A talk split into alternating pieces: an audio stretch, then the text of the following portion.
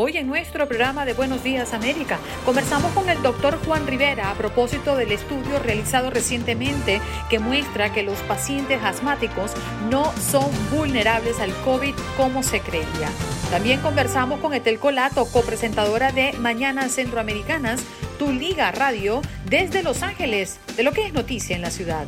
Suraya Tapia Hadley un estudio reciente de McKinsey Company encontró que más de 60 millones de latinos han sufrido pérdidas económicas a raíz de la pandemia. Ella, como gerente de políticas públicas Facebook desde Washington, D.C., nos habla de las alternativas y de una opción que Univision le presta de manera gratuita a todos los empresarios para poder gestionar sus marcas a través de lo digital. Tus mañanas están llenas de energía de la mano de Andreina Gandica y Juan Carlos Aguiar. Aquí, en Buenos Días América, hacemos un recorrido por esos temas que son importantes para ti. Noticias, inmigración, salud, el acontecer diario, las tendencias y por supuesto los deportes. Buenos días América, este programa es tuyo. Buenos días, doctor Juan. ¿Cómo amanece? Gracias por esos libros, ¿eh? Hola, hola, buenos días, ¿cómo están? Muy bien, doctor. Aquí iniciando una jornada con la expectativa de la vacuna.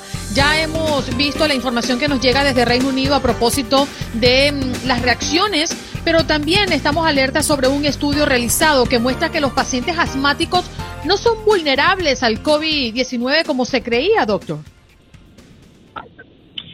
Sí, mira, esto, esto es un estudio que demuestra que aparentemente los pacientes que tienen asma demostraron en este estudio tener un 30% menos de probabilidad de contagiarse con coronavirus. Ojo, esto hay que analizarlo de, o sea, de, de varias maneras.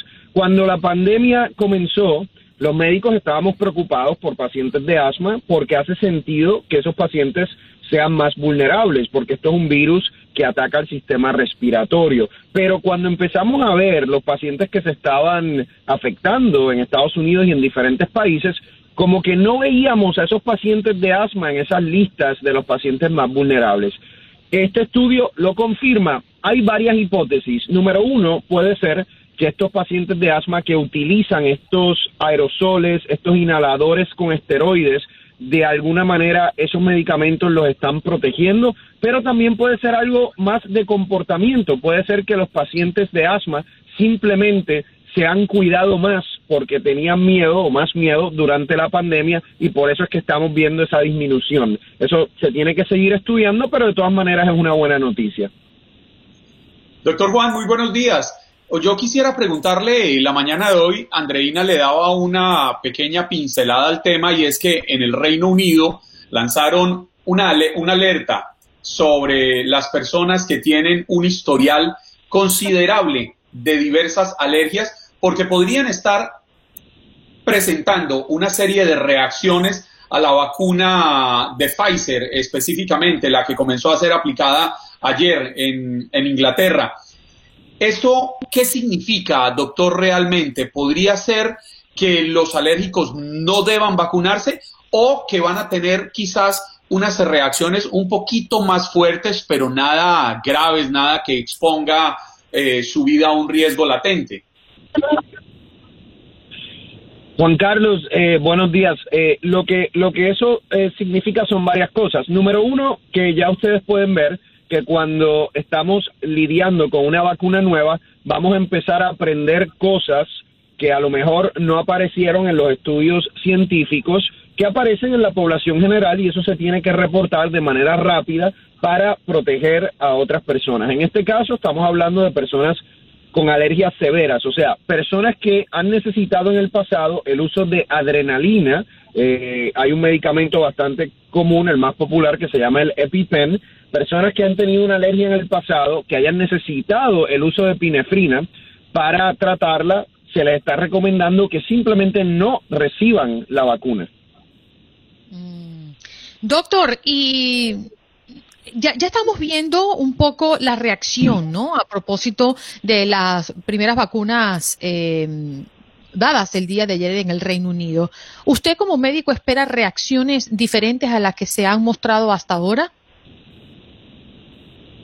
Usualmente, Andreina, las reacciones que se demuestran en los estudios son estudios grandes de 30 mil personas o más. Usualmente son bastante buenos en términos de predecir los efectos secundarios que puedan tener en la población general, pero obviamente estas compañías que están eh, haciendo estos estudios de la vacuna tienen que continuar eh, monitoreando a la población general por eso mismo, porque pueden surgir otros efectos que no surgieron en el estudio principal y se tienen que reportar de manera ágil. Entonces, eh, sí puede ocurrir. Óigame, doctor Juan, ha salido mucha, mucha, ha habido mucha expectativa alrededor de la vacuna de Pfizer eh, que no es la única, valga la pena aclarar, estamos pendientes también de la de Moderna, de la de AstraZeneca, pero se dice que la de Pfizer no solo por la temperatura tan baja a la que debe ser almacenada eh, es delicada, sino también porque debe ser manipulada con extremo cuidado. El que no se cumplan con estas eh, especificaciones puede alterar los resultados de una vacuna en un plano hipotético. Eh, sí, obviamente, igual que puede pasar, digamos, con un medicamento que no se atiende de manera adecuada, una infusión.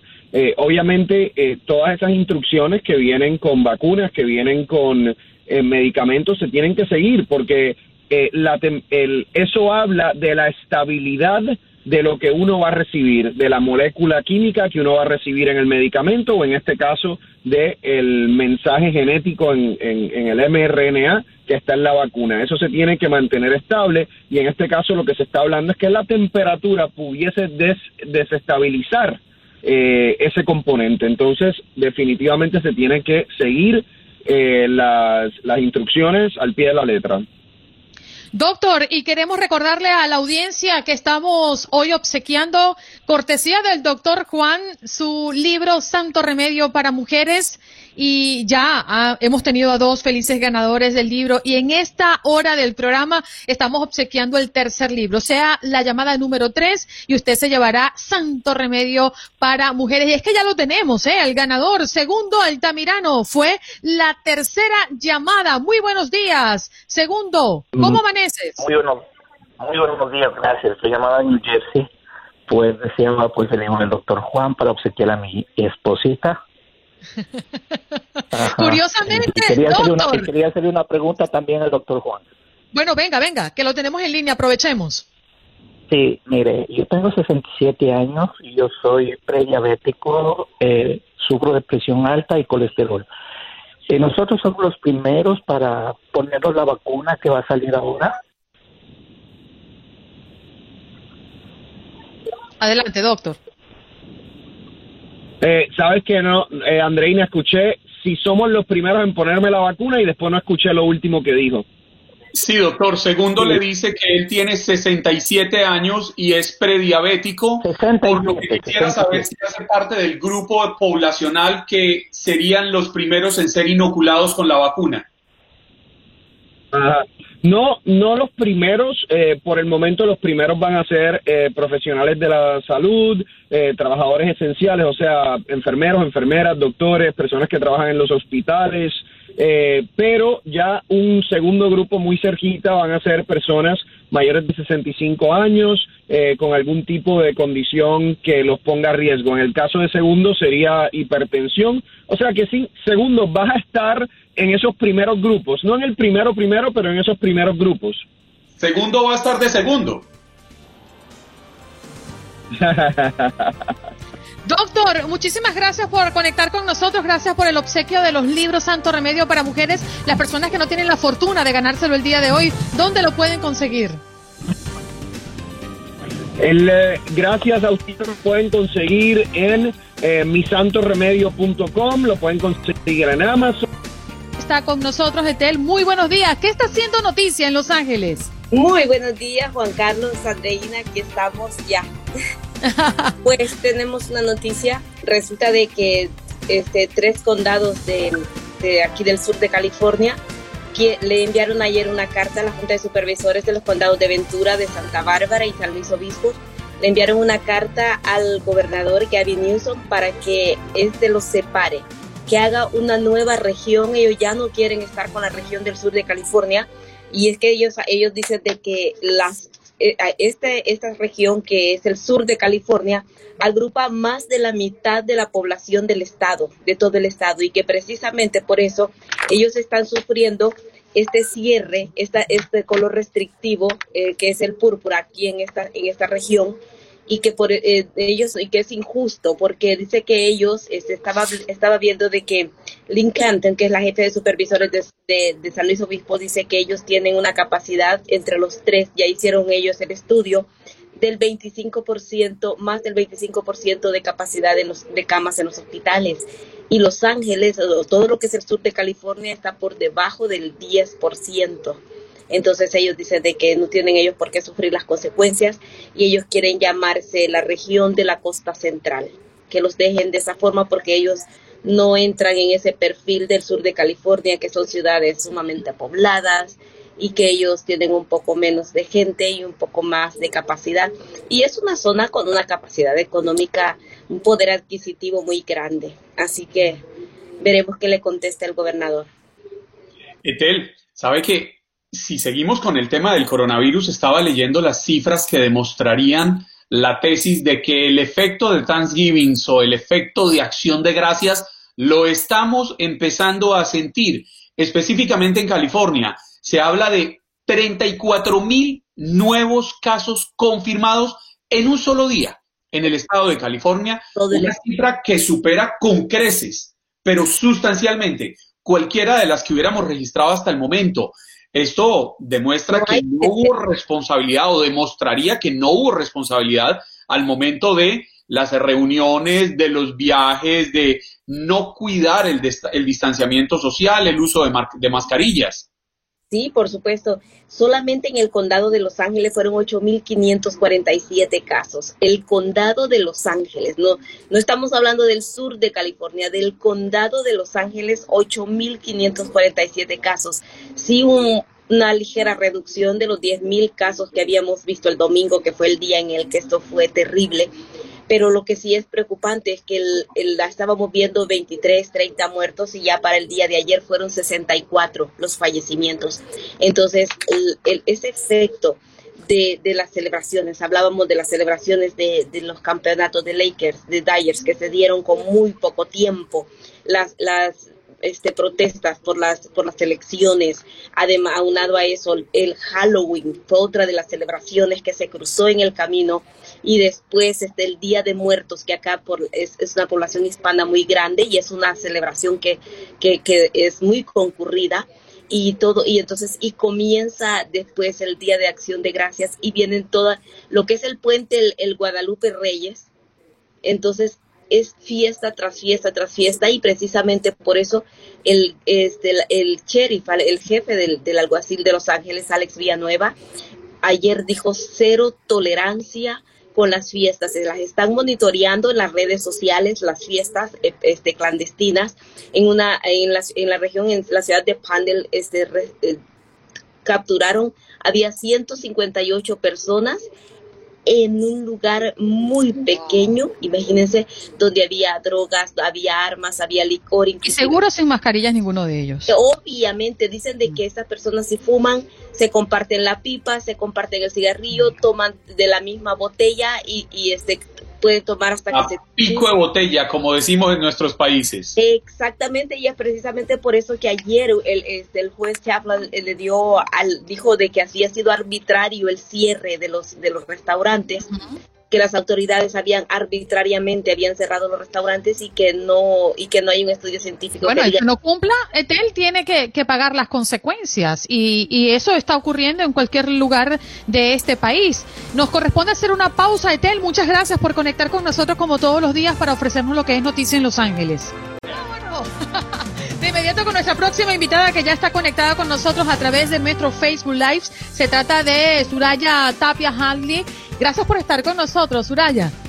Gracias a ustedes. Gerente, de políticas públicas de Facebook desde Washington, D.C., porque un estudio reciente ha encontrado que más de 60 millones de latinos han sufrido pérdidas económicas a raíz de la pandemia. Pero quizás los más afectados son los propietarios de las microempresas latinas, como la lavandería de su barrio, por ejemplo, el restaurante de comida típica favorita o el salón de belleza que visitaba con mucha frecuencia antes de la pandemia.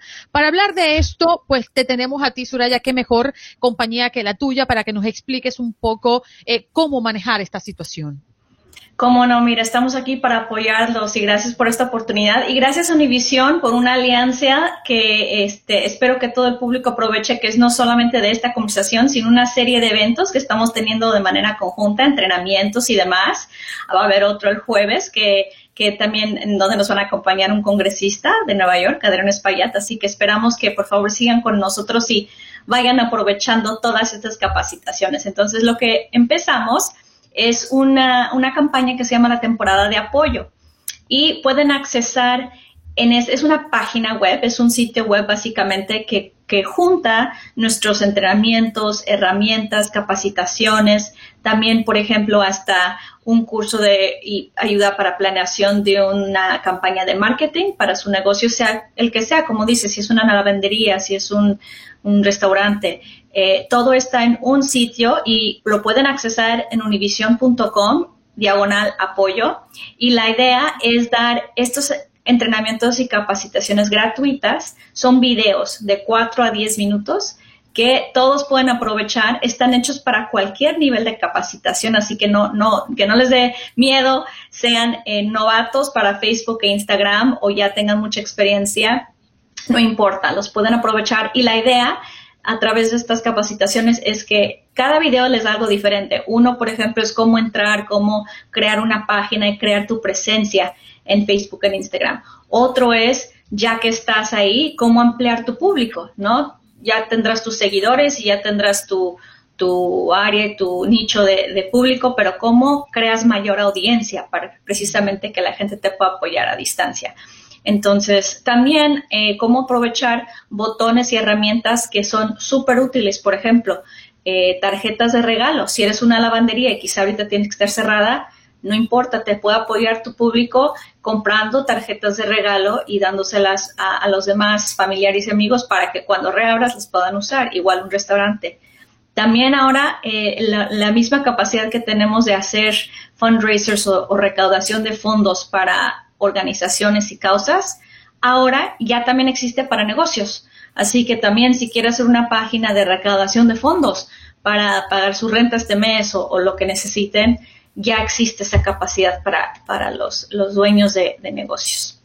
Suraya, a veces encontramos eh, información que nos marca el camino de cómo direccionar las pequeñas empresas, pero esta información viene en un lenguaje muy macro, muy elevado. Lo que ustedes nos están planteando hoy, nos están invitando a, ver para que nuestros oyentes puedan cuidar y proteger sus pequeños negocios, está diseñado para ellos, lenguaje coloquial, lenguaje ameno, como, como le he dicho yo muchas veces, Andreina, masticadito, como nos gusta a todos recibir la información. Sí, definitivamente, como te decía, está hecho para todo nivel de, persona, ¿no? Y seas joven, seas mayor, seas novato, seas ya muy experto en Facebook. El lenguaje, es, para, empezar, todos están disponibles en español, que es importante, no, no están en inglés. ¿no? Entonces están en español y eh, sí van explicando también con gráficas, que es muy importante. A mí me ayuda muchísimo poder ver la grafiquita de exactamente a qué botón o a qué esquina ¿no? Me, muevo para eh, accesar una herramienta. Así que esa es la idea detrás de estos videos, que vayan llevándolos. Y, claro, es un proceso, ¿no? La idea es que hay mucha información y que la gente aproveche y, vuelva y vuelva a la página y entre más lo practica, eh, como todo, entre más lo practicas, mejor te vuelves. Suraya, vamos a recordarle a la audiencia cómo pueden accesar a esta información y pues comenzar a mover esa parte digital que quizás por ser em, personas que tienen mucho tiempo con sus negocios no se han atrevido a dar este paso en lo digital? Sí, y quiero recalcar algo muy importante, mira, que aprendimos también durante esta pandemia. Para los negocios latinos, que nosotros se nos da la conexión social, ¿no? Así es como nos movemos, así es como nos recomendamos negocios, restaurantes, la conexión y redes sociales son, son tan eh, parte de nuestra cultura que generalmente tendemos a ser los más exitosos en redes sociales digitales. Y entre negocios latinos que están en Facebook e Instagram y aprovechando estas plataformas, vemos que más del 70% de ellos reportan haber aumentado ingresos e incluso a veces hasta poder contratar a más gente eh, a raíz de esta presencia en línea. Así que aunque usted ya tenga su negocio, aunque quizá no, no le urja, eh, yo creo que siempre es importante buscar esas nuevas fuentes de ingreso. Y esto va a tener algún costo porque la gente quizás te pregunte. Y todo es gratuito. La palabra mágica, gratis. como, nos, gusta recibir las cosas. Así que hay que aprovechar. Soraya, para las personas que sí manipulamos las redes sociales, que sí nos debemos a ellas para mm, exponer nuestro trabajo como tal cual lo estamos haciendo en este momento a través de nuestro Facebook Live, se habla mucho de cambios radicales que va a tener la plataforma de Facebook para el 2021. ¿Qué podrías comentarnos con referencia a ello? Sí, efectivamente, eh, es, no vemos que, que se estén abriendo mucho los negocios, sobre todo a principios de 2021, así que vemos esta tendencia que todo se está yendo a, lo digital y la tecnología está jugando un papel cada día más importante. Así que, como reitero, es importante que también nosotros no le temamos. Eh, sí podemos, somos capaces y aprovechemos esta, esta tecnología y estas herramientas. Bueno, Soraya, ¿tienes más? Ok, adelante. Cuando a veces encontramos eh, el camino para publicitar nuestros productos o nuestras empresas en plataformas como Facebook o Instagram, estas tienen un costo, obviamente, porque las compañías grandes o pequeñas viven de algo. Eh, ¿Hay paquetes, promociones a los que pueden acceder los usuarios para promocionar y ver el retorno de su inversión rápidamente? Sí, explico un poquito cómo funciona. Para tener su página, para estar presente en la plataforma, eso es gratis. O sea, pueden tener su página su negocio, puede incluso hacer, este, subir información, lo que le decimos orgánica, que es diferente a anuncios pagados. Entonces, los datos orgánicos, fotos, videos, eso es gratis y lo puedes subir. Em, anuncios pagados sí tienen un costo, pero generalmente es, es bajo y es, hay para todos los presupuestos. O sea, sean unos cuantos dolaritos hasta si tiene miles de dólares para gastar, o sea, hay, un, para, hay para todos los presupuestos. Y a cualquier presupuesto le va a ayudar a maximizar eh, el alcance de ese anuncio. ¿Qué permiten los anuncios? Es escoger a tu público de manera más eh, seleccionada, ¿no? Por ejemplo, por edad o por región, si nada más quiere uno aprovechar en tu ciudad o tu estado, o si quiere uno al contrario, quizá anunciar de manera internacional su producto, pero con cierto, cierta demográfica, ¿no? Mujeres entre la edad de X y X. Entonces, eso es lo que le permite hacer los anuncios pagados. Bueno, Suraya, muchísimas gracias por traernos esta información, eh, una información sumamente valiosa para los pequeños negocios que quieren promover el comercio en línea. Y definitivamente hay muchas personas que tienen todavía esa reserva ante lo digital pero indudablemente este 2020 con la pandemia nos ha abierto los ojos y a muchos de ellos también que tienen que emigrar a lo digital porque si no están destinados a morir y muy pronto, lamentablemente. Muchas gracias, Suraya. Gracias. Gracias por escuchar nuestros podcasts. Esto es Buenos Días América y puedes conseguirnos en Facebook como Buenos Días AM, en Instagram como Buenos Días América AM. Hasta la próxima.